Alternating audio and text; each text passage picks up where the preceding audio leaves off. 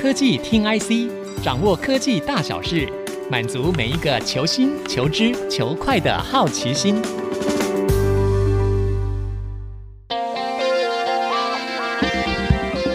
这里是 IC 之音主客广播 FM 九七点五，欢迎来到科技听 IC 节目，我是主持人林嘉楠。二零二三年已经慢慢进入尾声，那我们回顾这一年，生成式 AI 可以说是科技界最热门的话题。相关的讨论从软体、晶片、模型要怎么缩小，还有治安风险等等话题的走向，可以说是越来越多元，也越来越务实。那我们今天很高兴可以邀请到专门研究 AI 趋势的 DigiTimes 分析师黄耀汉 Win 来跟我们分享他的观察。Win 您好，你好，我是具体上分析师 Win。听说 Win 你在工作上也会用到 Chat GPT 吼，可以跟我们分享一下你大概是用在哪一些方面吗？嗯，那我有时候在分析一些市场的数据的时候，会做一些数据的前处理，嗯，那会用到 Python 去做一些这样子的处理。是那 Chat GPT 就可以帮我去写出一些比较简易的这个所谓程式码，可以快速的去做这件事情，把一些数据做一些清理，或是做一些修正，大概是 这样。是，所以现在分析师也要写程式了，哎，应该是我的部分啦，对对对对钱越来对。越难赚了。 是， OK 然后另外一个部分就是，如果有些演讲的话，你给他一些时间，然后题目，然后他会给你一些建议的大纲，是应该怎么去写，会做这样子的内容会比较好。是，就是算是你有发现它的优点，然后你知道怎么去运用它就对了。没错，没错，嗯，好，那我们回过来谈这个生成式 AI 语言模型的发展趋势吼。其实蛮常听到有人说，这个大型语言模型，也就是 large language model，它的发展已经超越摩尔定律的速度。那 Win 可以帮我们解释一下这是什么意思吗？那我们先讲摩尔定律的意思是什么？那它是讲在基体电路上的这个电晶体，每两年呢会增加一倍，就是等于说在同样的这个体积里面，它可能就会同样的面积会塞入可能两倍以上的电晶体。就是这样运算力会成长的意思。哎、对，没错，没错。那就大型语言模型而言呢，我们通常看大型语言模型都是看它的所谓的那个参数量。对 Parameters，那参数量如果越多呢，它的可能可以回答的这个范围，还有所谓的分析的能力更强。那嗯这个的增长速度呢，就是速度很快。那我们以 OpenAI 来举个例子，它在二零一八年呢推出了 GPT 嗯第一一的时代候的，它大概是一点一亿个参数量。是那经过了五年，现在最新的 GPT 四呢，虽然它没有说直接说它是多少的参数量，是但是谣传啊，到一点八兆个是参数量，兆元级了。那对，那等于在五年内增加一点八万倍左右，嗯所以它的这个速度增长的速度啊，远远超过这个摩尔定律。是，所以这个 Win 已经帮我们提出来，就是大型语言模型的研发上，OpenAI 算是比较领先的业者之一哦。是，那没还有错哪一些业者算是比较领先的呢？那我们这边来讲，如刚刚提的，就是说大型语言模型的参数量，我们把它分成大跟小的差异。嗯，那大的呢，大概就是一千亿以上。千亿级千亿级以上的这个是嗯参数量的部分呢，它大概适用于这个所谓的通用的这个知识的回答，就像我通们用嗯 AGI，对对对，就像我们很像跟他聊天啊，他可以回答你很多的问题。那这个的状态呢，同时可能有很多人在使用，那他的问题的范围也比较广。是那这样子的状况呢，都会比较会是比较大型的，像云端业者这样子的能力的诶业者才能去 handle 这样子这么大的语言模型，因为它需要的这个运算量很大，那同时流量也很大，可能全球很多人同时在使用这个部分。那现在像整个三大云 AWS 啊、Azure 啊，或是 Google 这些都是是比较代表性的业者。那中国呢，有百度、阿里巴巴，还有腾腾讯讯、华还有为对商汤，这些都是是。那比较小的呢，可能在二十亿一个、二十亿个参数量以下的这个部分，它比较适合整个是专业型的这个问答，可能不要跳脱太多它不能回答的是，可能你把这个问题限缩在某个专业领域里面呢，它就可以回答的很好。是，就那这是其实我有听到业者说，就是因为大型语言模型它的那个参数量很大，可是我们如果用在专业领域嗯的时候，其实很多知识，譬如说什么哲学啊、历史，有一些东西其实是。特殊应用用不到的，所以你就不需要那么多参数。对，对那可能第一个可以省一点这个所谓运算量，对，嗯那成本也比较便宜，那耗电量也会比较少。是那现在这个比较特定，现在大部分在研发的这个部分呢，是以 Meta 为主。 Meta 对、嗯 m e t a 它有大概设计比较小的，大概七个 B 70亿对，对嗯七十亿个这个参数量的。那这个也是未来在所谓的边缘是很好用的这个数量级，就是是参数量的这个等级。是，那 Meta 之所以它的这个七十亿级的这个模型会这么有影响力，其实也是因为它开源的关系。没错，就是对算免费，对嗯可以让各个研究单位可以去做研究，然后继续往后所谓的做微调的这个是动作。了解。那除了 LLM 之外呢，我们最近也开始听到有人在讲 LMM，就是 Large Multimodal Model，也就是大型多模态的模型。那 Win 可以帮我们解释一下这个多模态模型是什么意思吗？哦，好。那这个多模态讲多模态之前，我们先讲单模态。好那单模态的这个部分呢，就是我们输入单一个所谓资料的类型，嗯，然后它就会输出单一的这个资料类型的资料，所以一对一的这个部分。所以模态就是资料类型的意思。嗯对，没错。哦那像现在我们最常看到就是聊天机器人 ChatGPT，它就是用文字，嗯，输入之后它回答你文字。文字输出文字这样子，那也有所谓的文字输出图形，嗯，那现在最多就是生成图形的这个部分。是对，那再来，接下来就是讲说多模态的部分。那多模态就有它的表面意思，就是我们可以输入更多不一样格式的这个内容、嗯是资料量，是然后它就可以产生出一个所谓的这个档案类型，是所谓的多对一。是那它就可以输入各式各样的这个档案类型。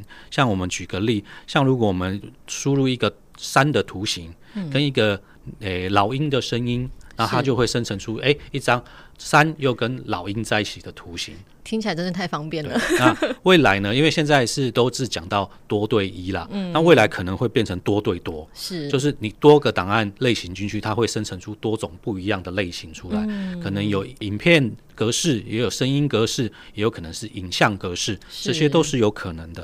然后现在目前投入的这个业者最多的呢，就是代表性的业者是 OpenAI、 OpenAI Google、Meta 嗯都有在积极开发这个所谓的多模态的这个是语言模型。那这样听起来，是不是它的算力或是耗能方面的那个资源需求，其实是会比单一模态的模型的要求更高呢？没错，没错，嗯因为它要接收更多不一样的档案类型，再去做嗯运算，是然后再去生成。是，对，所以就是听起来很炫的这个科技，但是天下也没有白吃的午餐，就对了。没错，没错。 OK，、那我们再来了解一下这个 AI 应用相关的发展后，就是嗯虽然有这么多厉害的模型，可是模型发展的再好，它还是要找到对的应用场景，才有可能让业者盈利。那 Win，您觉得说目前哪一些应用场景是商业模式比较明确的呢？好，那从商业模式这个角度来看呢，我会觉得我们可以从所谓的全球创投基金这个部分的这个角度来看这个观察这个部分，是因为创投啊常常是最早能够嗅觉到这个所谓商机是什么，那它常常呢也是呢很多独角兽的金主，是都是出钱给这些独角兽做支撑它这个未来的这个发展的一个方向。那在二零二二年的部分呢，它资金的这个投资大概到两百六十五亿美金。二然后零二二年的时候，二零二二年的部分，去年、那第一名呢，投资的占百分之四十左右呢，是在影像、还有音乐、还有图像的这个方面。 AI 相关的吗？对，没错，就是生成式 AI、 OK 去生成这些类型的影像、音乐之类对的，对，这个部分，那它应用的领域就像是用在电影啊、游戏啊、广告这些领域的嗯是这个应用。然后第二名呢是有关于文字创作的部分，就像我们刚刚讲的，就类似 ChatGPT 这种文字的，它大概占了三十趴左右的这个嗯资金。然后它会用在像我们的媒体呀、嗯像一些新闻产生一些新的新闻，然后还有一些社群。那有一些社群会帮你做一些所谓贴图或是嗯一些文字上的一个生成，是然后第三个类型呢，就是语音类型的，语音嗯然后像是客服啊，或是这个语音助理啊，那这个的资金呢，大概投资大概三十趴左右。是。所以前三名我们来回顾一下：影像、音乐，然后嗯对文字，再来是语音。对，就平常在处理这些资料的时候，都是比较劳力密集。没 错没错，要花 OK 比较多时间的。那是嗯现在等于用生成式 AI 可以减轻很多工作量，那工作效效率也会提高。是，所以您是觉得这些应用场景是 AI 的商业模式比较明确的？对，就是比较快速的，直接可以应用上的，嗯然后没有其他类似治安或是相关很多那种个人资讯的这些影响性，嗯会比较快速可以导入，是。那不过刚刚讲的这些资料是在好莱坞嘛？是在戏谷都有。 ？OK，对，都有，对嗯还是、还是有包含到台湾的资料吗？台湾也有，台湾近期好像是做一些游戏类型的，还蛮多用这样子的技术。那就像你讲的，这个在美国的部分，戏股就是投资金额也是集中在这个区块的部分。就是一嗯个指标就对了。对，没错，没错，那我们刚前面有讲到吼，这个语言模型它发展到多模态，就是 multimodal 的部分，那是否意味着这个 AI 的应用面会越来越广呢？对，没错，没错。现在等于是多模态的，你输入了很多不一样的资讯进去呢，它生成出来的这个资讯呢，可以更符合你的需求，因为你可能不单单只是给它一个条件，你可能给它好多的条件，是它结合了这么多条件呢，整合之后变成一个你更需求你更。你要的这个资讯，是，然后呢，我们举个例，像是 Google 最近就是把多模态的部分用到机器人上。机器人对，那机器人呢，它接收了环境所有的资讯，像声音啊，像气味啊，像影像啊，像温度这些，它接收之后呢，它就会去生成出可能你要做的不一样的动作或是姿态，那它等于是更符合你要的这个机器人要做的事情。是因为我们在说 AI 是模拟这个人类大脑的运作嘛，所以其实多模态也是一个很自然的发展方向，就是综合我们各种感官的这个知觉能力。对，对没错。 OK 好的，上半场我们谈到了生成式 AI 相关的应用趋势，那我们先休息一下，待会再回来喽。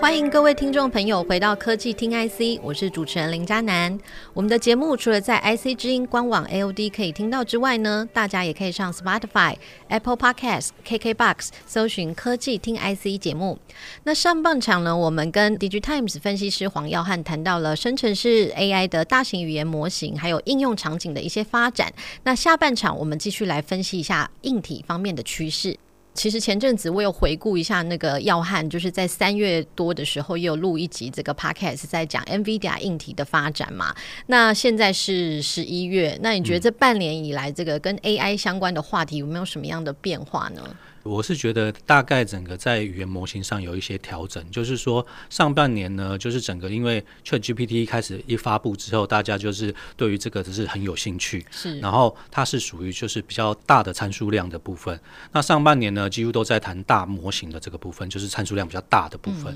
然后也 ready 的差不多了，每一家嗯是成熟的状态都差不多了。那到了下半年，可能会有所谓的往边缘这边移动，因为边缘这边可能要做推论，嗯然后再来就是有一些安全性的部分，还有所谓的个人资料的隐秘性跟安全性的部分。是那可能也是二零二四年呢，各大业者呢会想要去积极去布局的部分，就像是所谓的边缘的运算力比较高一点的这个 PC 啊、notebook 啊，或是手机这边都可以嗯是做所谓边缘的这个生成式 AI 的这个发展。是，那我们稍微帮听众朋友厘清一下好了，就是目前的大型语言模型或是比较大的 AI 模型，都是在云端上面发展。没那错，我们刚刚讲到所谓的边缘边缘运算，就是说它可能是在终端装置，不一定会联网。嗯，就像比如说我们说个人电脑、PC 或是手机，它是可以联网，嗯但是它未来要诉求的就是在不联网的状况下也可以运算，对，大没概是错，这样子。没就是错嗯说。它的那个晶片的耗能跟它的运算力会变成非常的关键。对，没错，就是有一个基本的基础。嗯是如果它要跑七 B 的这个所谓模型的话，对那它就可能要有一定的算力，是然后可能耗电也会多一些啦。是，然后还大有概是记忆体的空间。对，没错，没错，对传输量的是部分，所以，我们刚刚就是谈到了所谓的 AI 硬体，这算是我们 DigiTimes 的主场优势哈。嗯那所谓的 AI 硬体，大概有哪一些重要的产品呢？嗯，那我这边呢，我们来说一下有关于就是硬体的部分，我们把它分上游、中游跟下游的这个区隔。是那上游的部分呢，就是比较像是整个 AI 伺服器的零组件的这个部分，像伺服是器嗯组件的零件的这个部分。那有关于像 AI 晶片啊，像这个高频的这个记忆体，是那个是比较用在所谓的 AI 的这个运算，要用高频速度快的，然后还有一些电路板 PCB，、嗯然后还有一些散热，因为我们在跑这些运算的时候会产生比较高的热量，对那散热也是一个很关键的这个硬体之一。是那 AI 晶片的部分呢，包括一些 IC 设计啊，像高通、辉达、超维，那像联发科，这些是都是比较像是在做设计的业者。 IP 的部分，对，没错，没错。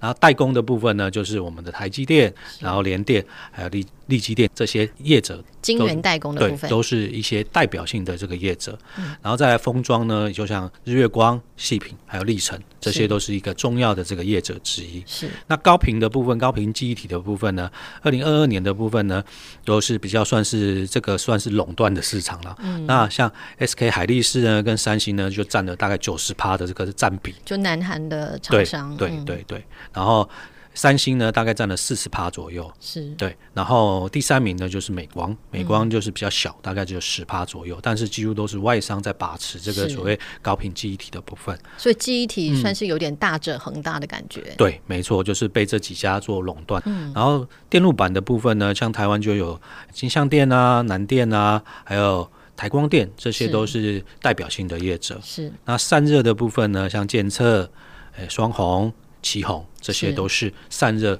的一个业者。是，所以刚刚耀汉这样随便数一数，就是也有几十家了，没错呃对，没就错表示说台湾的这个产业聚落算是非常的集中又非常的完整吼。是，那刚刚提的这个是上游，嗯那中游的部分呢，就是 AI 的伺服器的代工业者，代工那就业是者我们大概知道就是几大代工业者，是红海啊、广达啊、是，维影啊、英业达这些都是是一些就是代工的这个佼佼者。对，就刚提到的这些业者，就是黄仁勋来台湾都有特别去跟他们打交道的一些对业者，对对是对，是等于是是说把上游的这些零件组合起来，嗯变成是中游做组装，组装完呢就是要出货出去了。那出货出去，下游的这个业者呢，就是所谓的大型的这个诶云端业者是，AWS 啊、Azure、Google 这些都是他们是提供。用户做 AI 的训练，还有推论的这个算力需求的这个部分是提供者，是提到这个伺服器的产业哦，其实他们跟云端的这个外商，其实他们的关系非常的紧密。没错因为台湾大概是伺服器代工业者，大概是占了全球九成以上的出货量。嗯，那这些伺服器就是由这些云端业者去购买、去使用。是对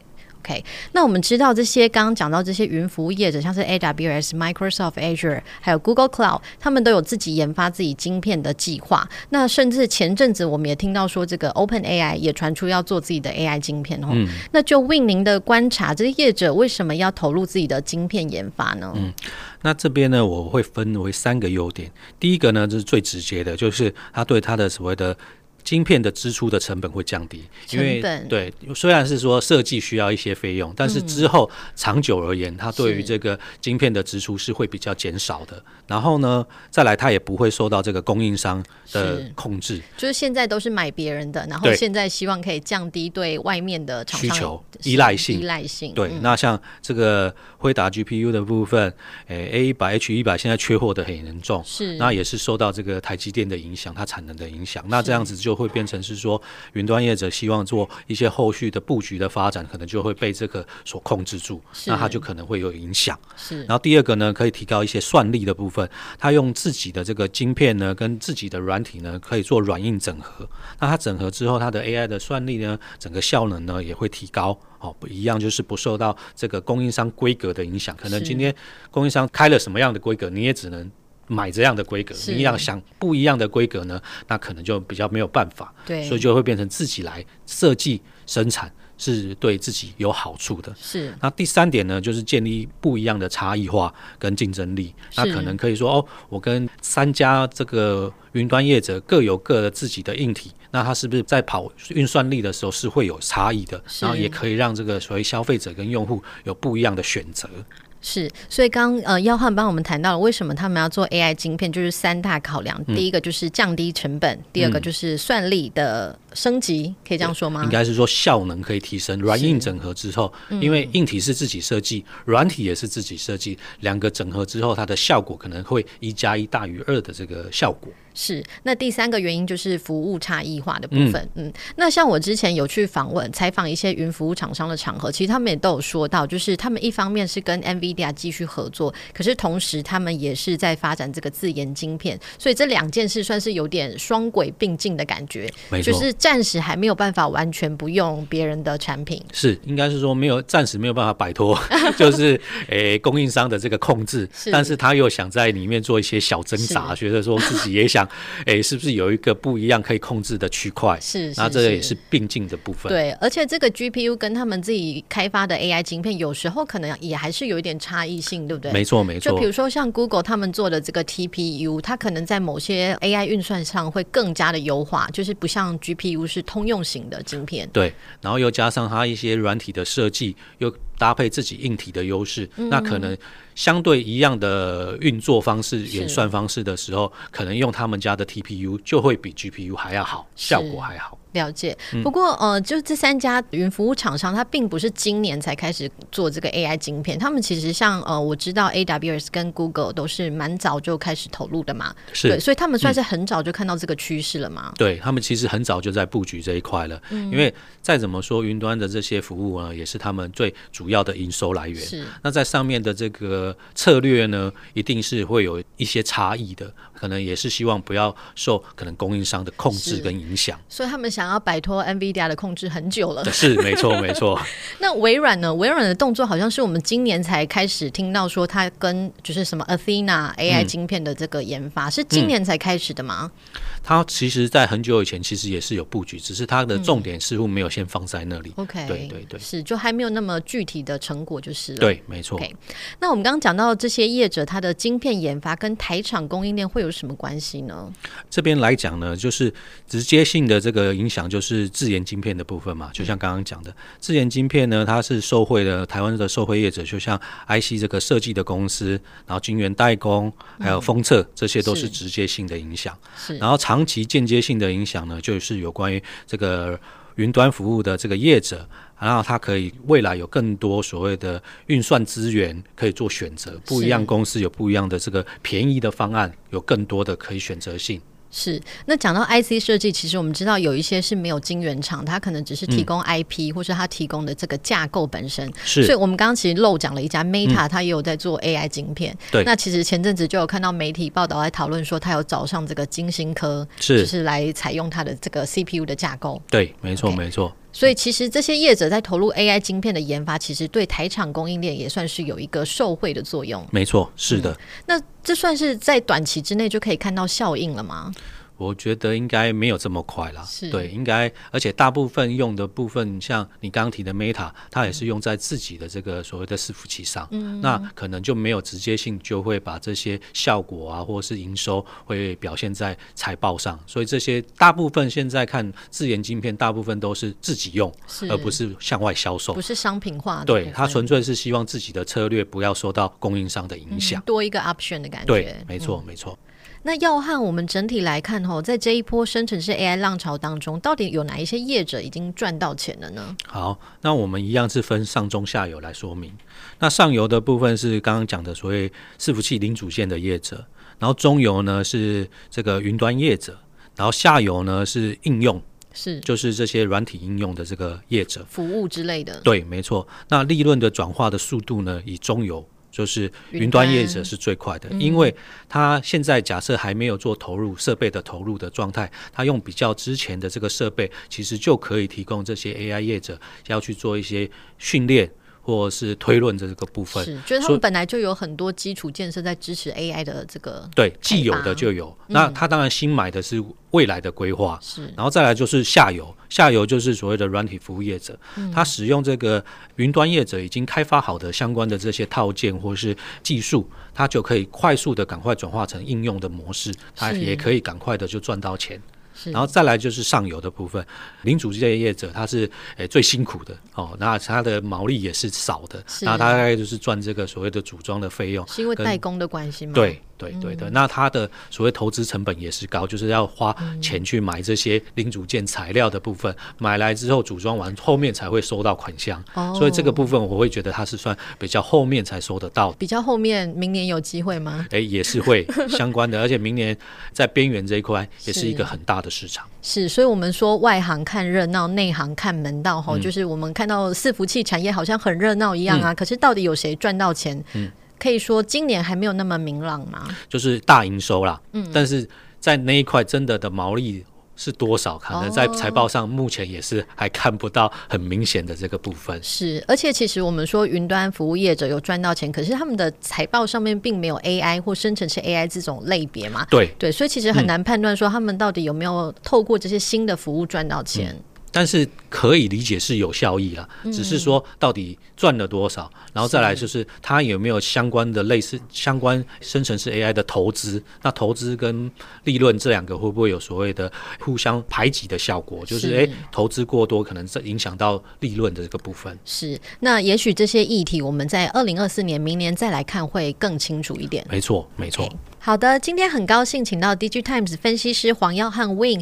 从方方面面分析了生成式 AI 热潮在软体和硬体产业的影响。那我们听说 DigiTimes 是不是最近也要举办一个类似的活动？是的，我们这边呢会在十一月十四跟十五举办一个 Digitime 的这个供应链的高峰会。那高峰会的这个主题呢，会有 AI、治安、半导体、未来车、先进制造，还有云端服务这六个主要的这个趋势的洞察。是非常的啊完整。嗯，那我呢会在这个会中呢会带来生成式 AI 的这个应用热潮跟治安的挑战。那生成式 AI 现在应用的比例越来越高了，那它的这个资讯安全呢，可能也是明年很重要的这个议题。是，那欢迎大家呢可以来报名参加。诶，那我们这个活动需要收费吗？哎，不用，完全不用，是免费报名的。那十一月十四号、十五号地点呢是在台北国际会议中心，那大家可以踊跃报名。哇，刚这个耀汉讲到了六大主题都非常的重要，那相信这个活动可以让科技业的朋友掌握到最新的市场资讯，大家一定要把握机会，赶快报名哦。那我们再次谢谢 Win 来到科技听 IC 节目，也谢谢各位的收听，我是主持人林佳楠，我是 Digital 分析师 Win，下次见，下次见，拜拜，拜拜本节目由 DigiTimes 电子时报与 IC 之音联合制播。